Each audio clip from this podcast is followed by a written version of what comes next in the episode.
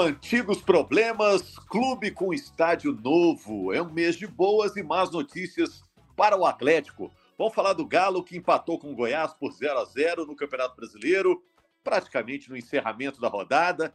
Não encerrou ainda porque tem dois jogos adiados, então a rodada está entreaberta. O jogo foi no estádio da Serrinha, num belo gramado, mas o Galo mais uma vez deixou pontos escapar. Eu sou Rogério Correia, estou apresentando o podcast, estou aqui com Fred Ribeiro, do GE. Globo, sempre cheio de informações.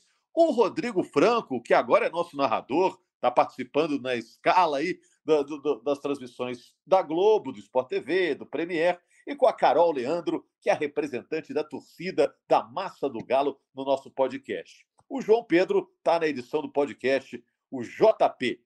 Grande alô para todo mundo, grande abraço para todo mundo, aquele alô geral, aquela ola, só para saber se está todo mundo desmutado, gente, tudo bem?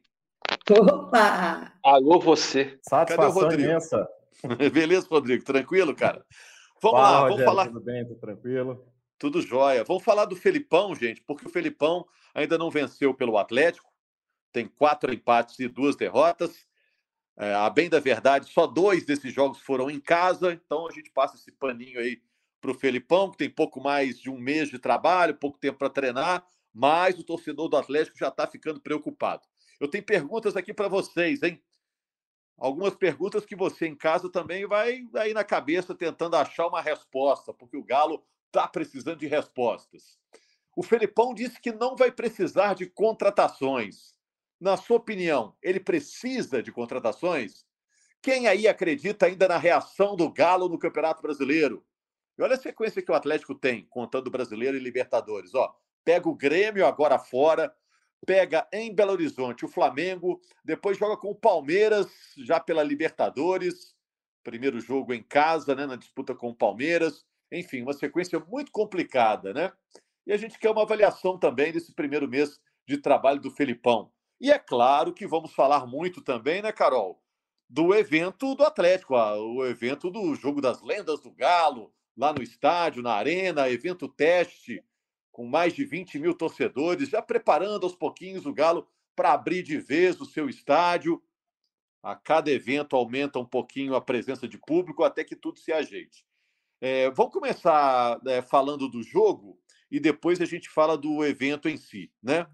É, vamos falar desse Goiás e Atlético? Rodrigo, vou pedir sua opinião. O que, que você achou do Atlético? Você acha que o Atlético tem jeito? Tá ruim demais? Tem recuperação? Você vê um horizonte para o Galo de Belo Horizonte, Rodrigo? Fala, Rogério, Carol, Fredão. Satisfação estar com vocês aqui participando do podcast.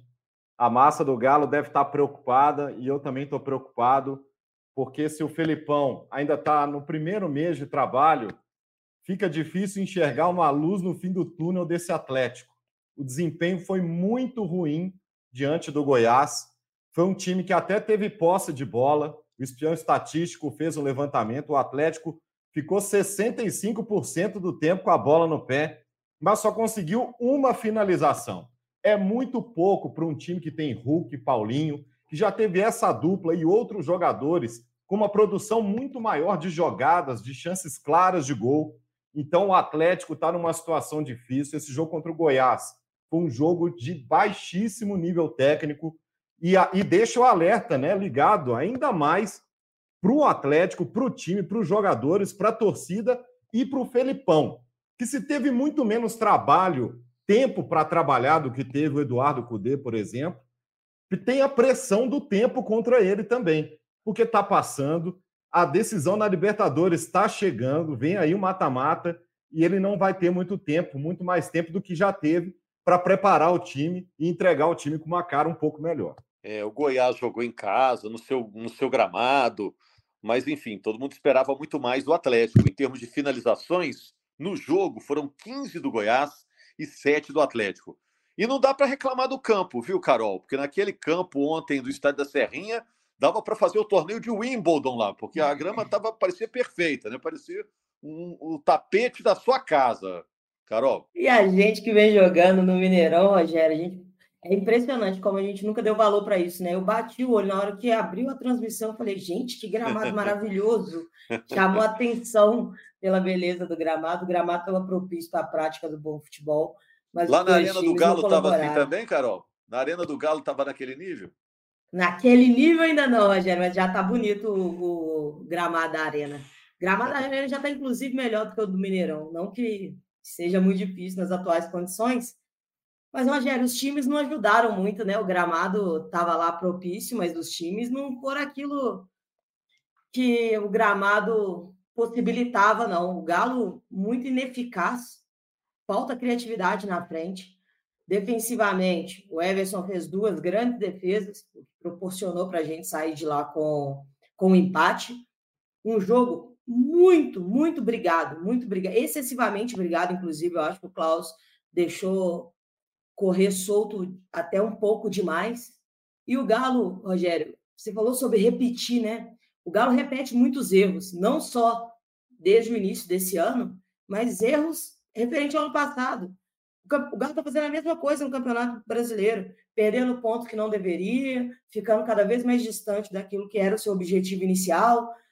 E aí vai, vai, vai gerando um desânimo geral. Você vê os jogadores você vê eles com, com um desânimo quando vão falar a respeito disso, não conseguem se explicar. É, é muito igual ao ano passado isso. E o final não pode ser igual. O time não pode ficar nessa batida o campeonato inteiro. A gente tem uma decisão de Libertadores para frente que pelo menos a moral do time tem que chegar lá diferente. O time do Galo tem tem jogadores para jogar mais do que está jogando. Não pode tomar correria do Goiás, como tomou ontem, não pode perder a cabeça. Mudou a faixa de capitão, mesmos problemas. Ontem o expulso foi o Arana, Gemerson, com ironia com o juiz, toma amarelo também. Hulk segurando de todos os jeitos para não reclamar. E mesmo assim, reclamou algumas vezes, mas aí pelo menos conseguiu não tomar o amarelo. Mas essa instabilidade emocional do Galo, eu acho que é muito exemplo de como quando as coisas não estão dando certo em campo, os jogadores começam a ficar mais instáveis e aí o elenco já é reduzido. Se a gente ficar perdendo jogadores importantes, jogadores titulares, para todos os jogos, fica muito mais difícil de conseguir encaixar um, uma mudança no futebol, né? encaixar alguma coisa boa no futebol. O Felipe ontem falou de fazer milagre. Sinceramente, quando a gente olha para a sequência do Galo, e pensa para frente para ganhar, vai precisar de um milagre mesmo, apesar do Filipão falar que não precisa de jogadores. Eu acho que, na verdade, ele sabe que não vem jogadores, então está tentando motivar o time dele. Mas, Rogério, é muito decepcionante quando eu não consigo lembrar o último bom jogo do Galo pelo Campeonato Brasileiro.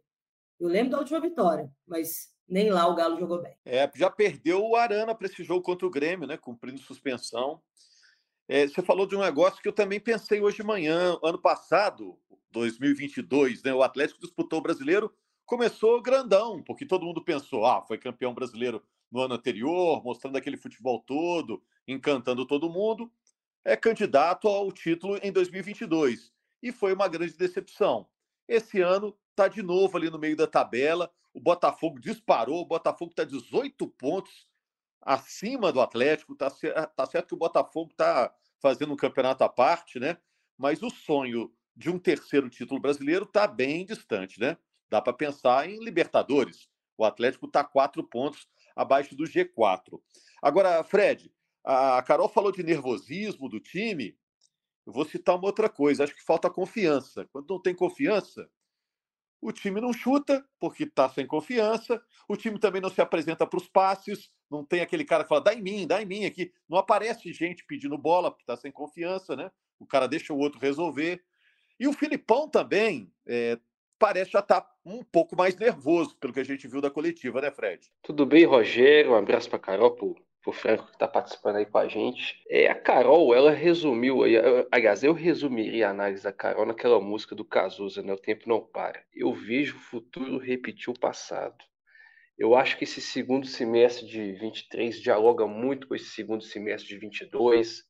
O Galo trocou o Mohamed pelo Cuca, agora o Cudê pelo, pelo Filipão. O Atlético, sete jogos sem vencer.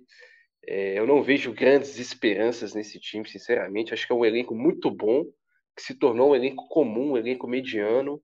Aí você tem individualidades abaixo do esperado, isso se, se junta a um coletivo que não funciona. É, o Atlético fez uma péssima partida contra o Goiás, que é um time muito fraco, então foi um jogo ruim, né? De, de todos os dois times.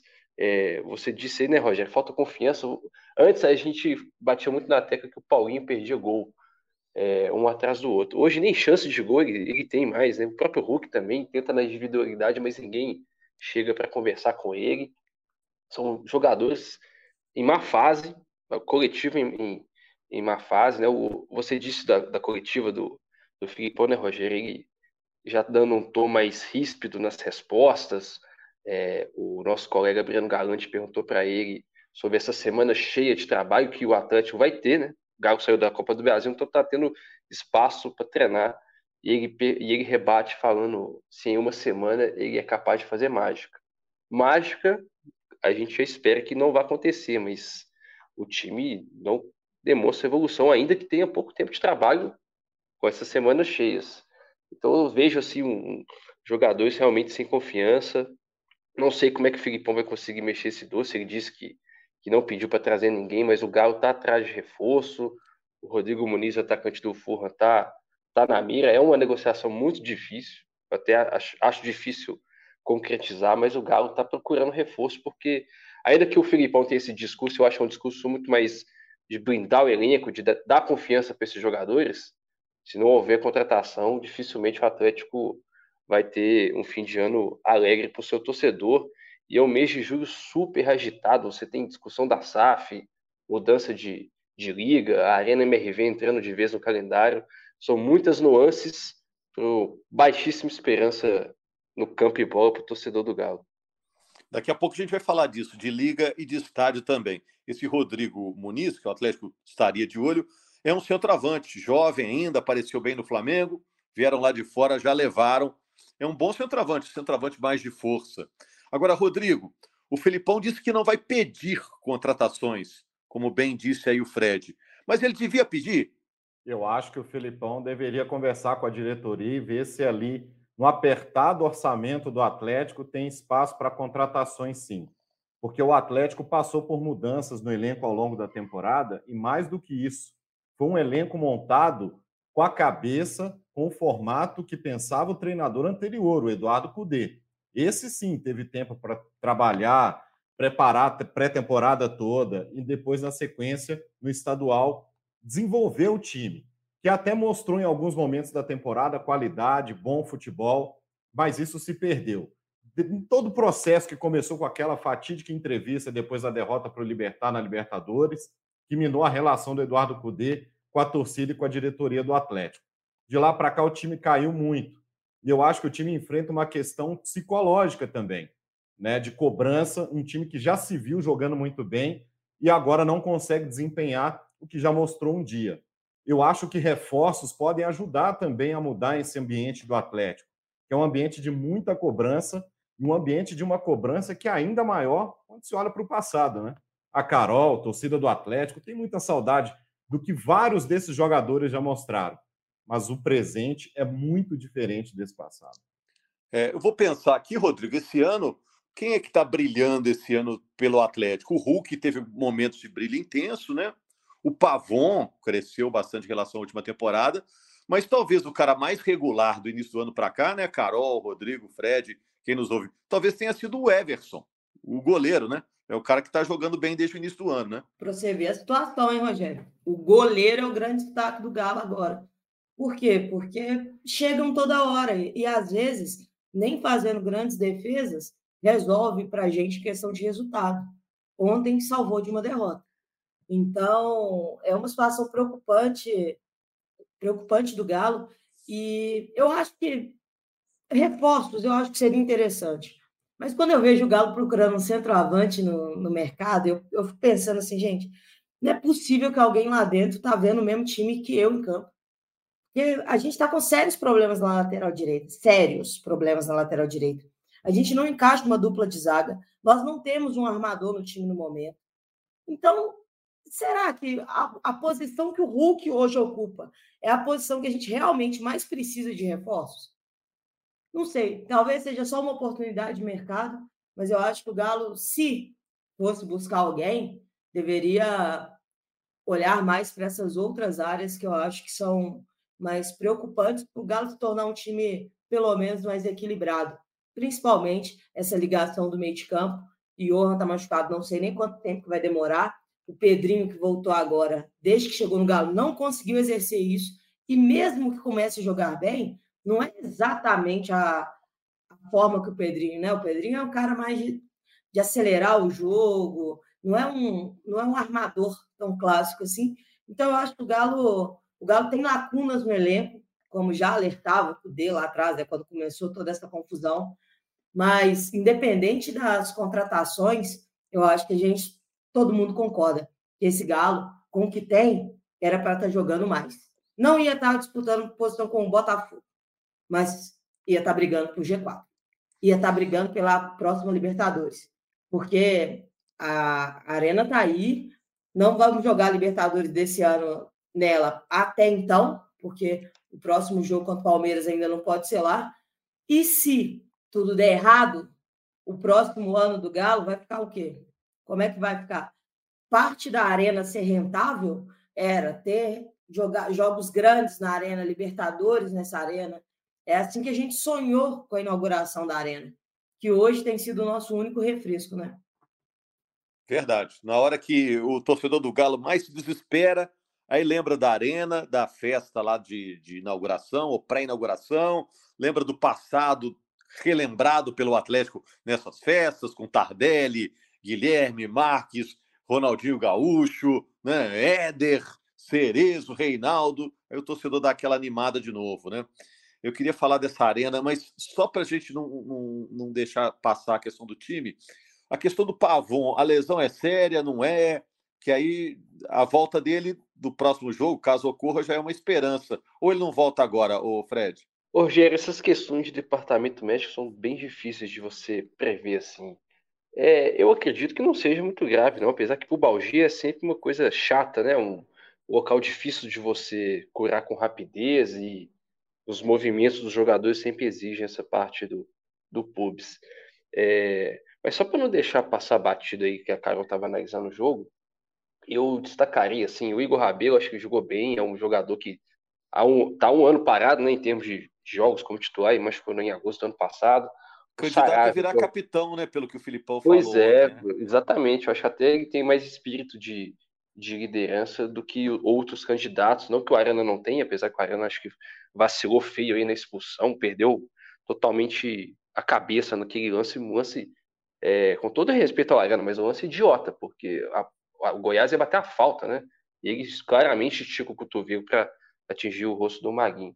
Mas o Rabelo acho que foi bem, o Sarabia também foi importante, assim, ele evitou um gol, o Everson evitou um gol, o Sarabia que é um lateral bem limitado, inclusive.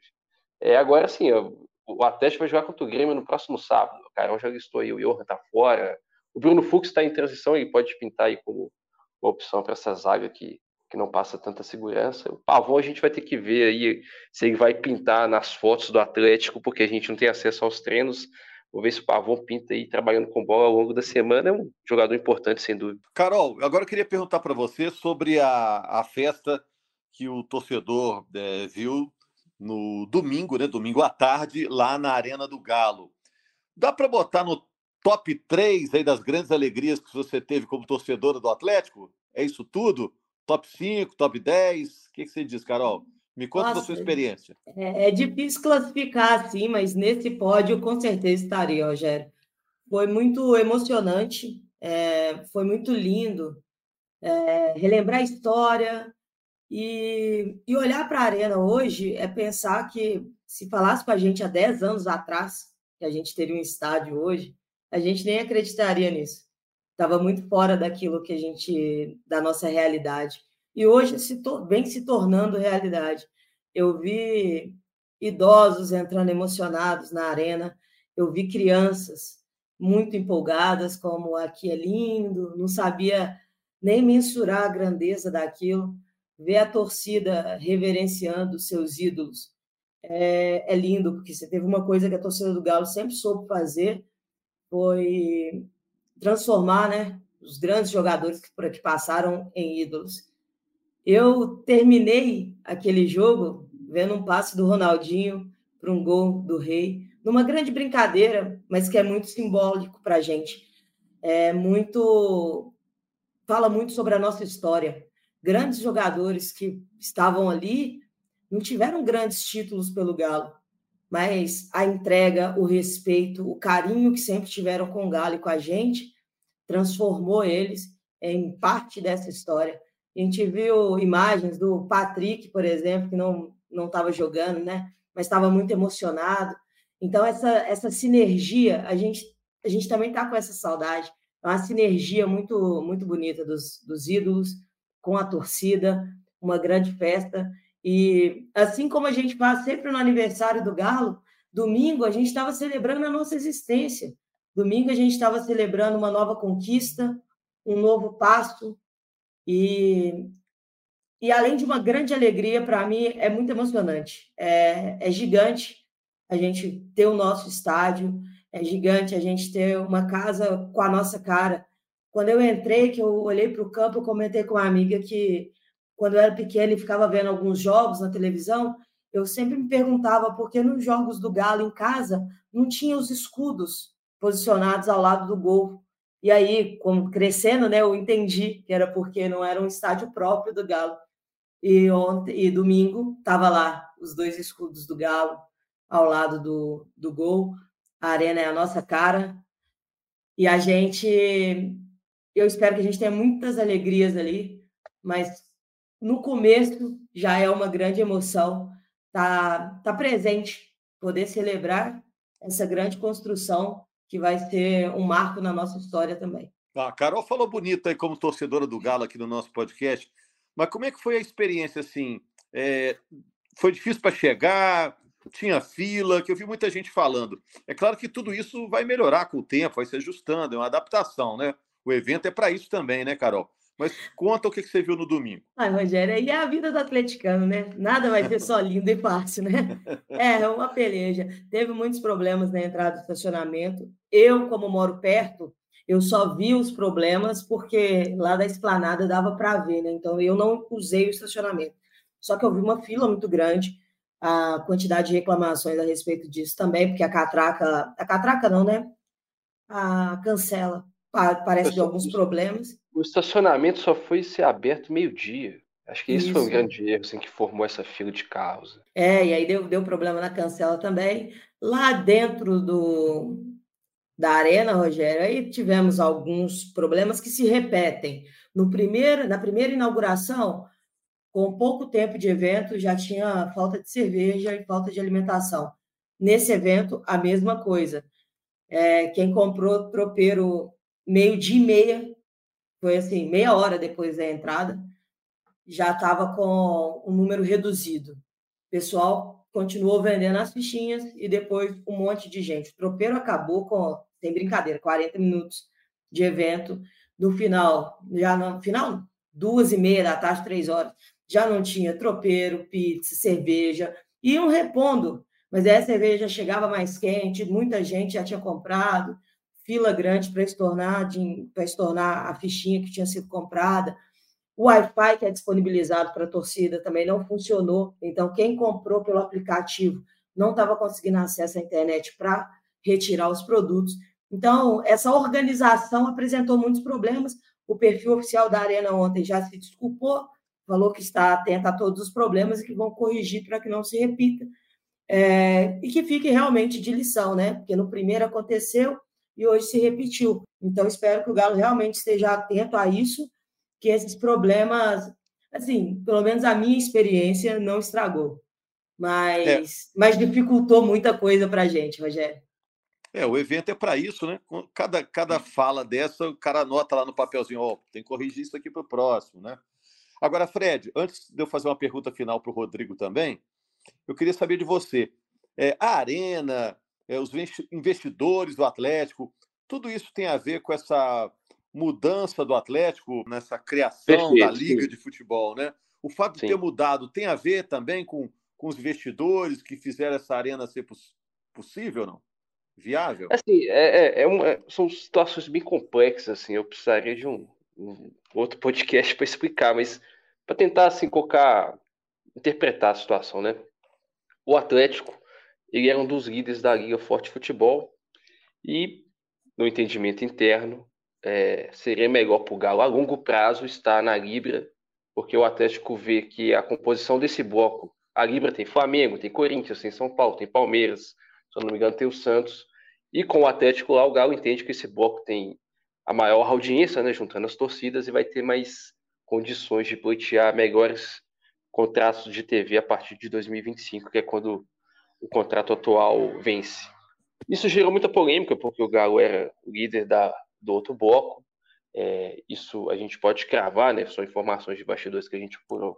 Isso gerou discussões internas. O Sérgio Coelho, o Ricardo Guimarães, que são os presidentes, né? O Sérgio Coelho, presidente executivo, o Guimarães, presidente do Conselho, eram contrários, são contrários a essa mudança, mas foi uma decisão colegiada, né? O Galo hoje ele não tem uma pessoa que decide, que tem a palavra final, final. Isso é discutido a cinco, seis cabeças. E se deu como vencido essa decisão aí do Sérgio Coelho e do Ricardo Guimarães, o Galo acabou migrando para a Libra.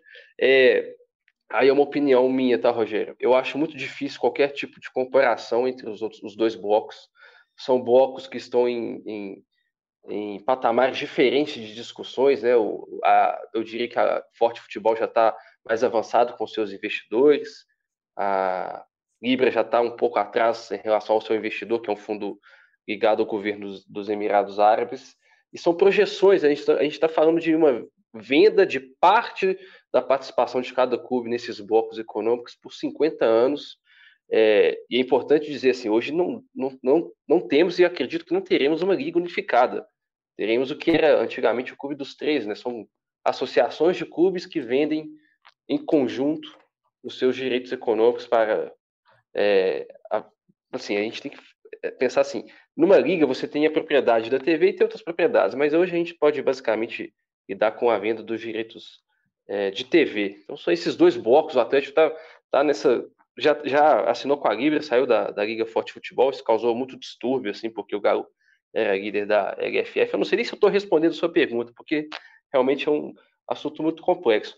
A Arena MRV, ela entra muito na discussão da SAF, né? Ela é uma propriedade que vai ser totalmente transferida para a SAF e nessa SAF a associação tem 25%, tanto da Arena MRV como do CT, como de qualquer dividendo que essa SAF provir no futuro. Mas são, são assuntos muito complexos aí, eu não sei nem se eu te respondi, Rogério. É, não, é porque a informação que eu tenho é que o Atlético mudou, né? Pulou o muro, né? Foi da Liga Forte para a Libra, justamente porque os investidores do Atlético assim queriam, né? E o Galo teve que fazer Sim. essa migração para a Libra, onde estão Flamengo, Corinthians, São Paulo, Palmeiras, é, Bragantino, né? É, e tem, tem o ponto também, que aí acho que é o que você queria dizer, assim, é, tem a participação do BTG, né? O BTG é um banco que assessora a Libra e que também foi, eles chamam de advisor, né? O conselheiro do Galo na busca por potenciais investidores da SAF. Então tem esse, o, o BTG é uma peça super importante desse tabuleiro, ele além de tudo também é credor do Galo, né? No último balanço o Atlético tinha 168 milhões de reais a pagar para o BTG a títulos de empréstimos bancários, vai vencer agora em abril de 24. Então tem essa relação realmente do Atlético com o BTG que ajuda a entender essa polada de, de muro que você disse. Ok. Você respondeu bem, Fred, é porque esse assunto é complexo mesmo, né? Um clube uma hora está num lado, depois está no outro, depois tá, não está nem num, tá nem no outro, enfim. É, isso aí vai, vai desenrolar ainda. O Rodrigo, eu deixei para você uma perguntinha final, é, porque a gente viu nessa semana é, uma, uma notícia muito triste, que foi o falecimento do Palinha, né? É claro que o Palinha jogou mais vezes pelo Cruzeiro, ele fez mais de 400 jogos pelo Cruzeiro, e no Galo ele fez 77 jogos, né? Mas foi um cara muito importante também no Atlético, tanto é que o Atlético se manifestou, né? O Palinha fez parte de um grande time do Atlético, início dos anos 80, né? E a gente não pode deixar esse podcast sem falar do Palinho, um grande cara que representou tanto o futebol mineiro. Né? Quando a gente fala de futebol mineiro, o Palinha, o Vanderlei Eustáquio, é um nome que tem que ser sempre citado, né, Rodrigo? Com certeza, Rogério. Palinha é um dos grandes nomes da história do futebol mineiro, um grande craque. Olha, quem tiver a oportunidade de acessar a internet lá no, no buscador e pesquisar uns golzinhos dele nos anos 70 e 80, recomendo para ver o nível técnico, a qualidade que ele tinha como meia, como atacante, exímio finalizador. Fez história no Cruzeiro como campeão da Libertadores e no Galo não foi diferente, com títulos estaduais, foram dois campeonatos mineiros e fez parte de um time que até hoje está no imaginário do torcedor do Atlético. Um time inesquecível, até os grandes times recentes, campeão da Libertadores de 2013 e campeão de praticamente tudo em 2021, era um time lembrado especialmente pela técnica e pela técnica de jogadores como o Palinha. É uma grande perda, um mineiro de Belo Horizonte que honrou muito esse estado e que conseguiu essa proeza, né? Você ser ídolo de um grande clube já é um sonho para qualquer atleta. E você conseguir ser um grande ídolo em dois grandes clubes e ainda no Corinthians, se for expandir, né, para as fronteiras Exato, é. e limites de São Paulo. Então, é algo muito grandioso. O Palinha deixa uma história muito bonita e fica a nossa homenagem, nossa força para a família. É, jogou também no América, no Santos, no Vasco, jogou na seleção mas você citou muito bem. Eu vejo o pessoal de São Paulo é, reverenciando Palinha, campeão em 77 e 79 com o Corinthians. No Galo, ele disputou final de Campeonato Brasileiro, disputou Libertadores, enfim, um grande cara e uma grande figura do nosso futebol. Posso dar um depoimento rápido, Rogério? Claro. O, o Palinha, o, o Rodrigo fez uma grande entrevista com o Palinha em 2018 lá no Barreiro, então tem muita propriedade para falar, mas o Palinha, além disso tudo, ele foi treinador do, do Atlético em 87, ele foi o antecessor do Tele e ele disputou um torneio em Manchester contra o Manchester United. Foi o primeiro título da história do Alex Ferguson como treinador. Foi diante do Galo e do PSV e o o treinador do Galo e, na minha opinião, o maior time da história do Atlético é o de 80, 81 e o Palinha era o camisa 10 desse, desse time. É isso, nossos sentimentos à família do Vanderlei Alstar, que faleceu aos 73 anos de uma infecção, um problema na vesícula, ficou uma semana no hospital, infelizmente nos deixou. Grande abraço, gente. A gente está de volta na semana que vem, já para repercutir o jogo do fim de semana entre Grêmio e Atlético na Arena do Grêmio. E daqui a pouco a gente vai estar tá falando, viu, Carol, de Arena do Galo, vai todo mundo falando de Arena do Galo aí no segundo semestre e vai levantar o astral, né? Grande abraço, é gente. Segunda-feira estamos de volta. Valeu. Apita pela última vez. Deu Galo.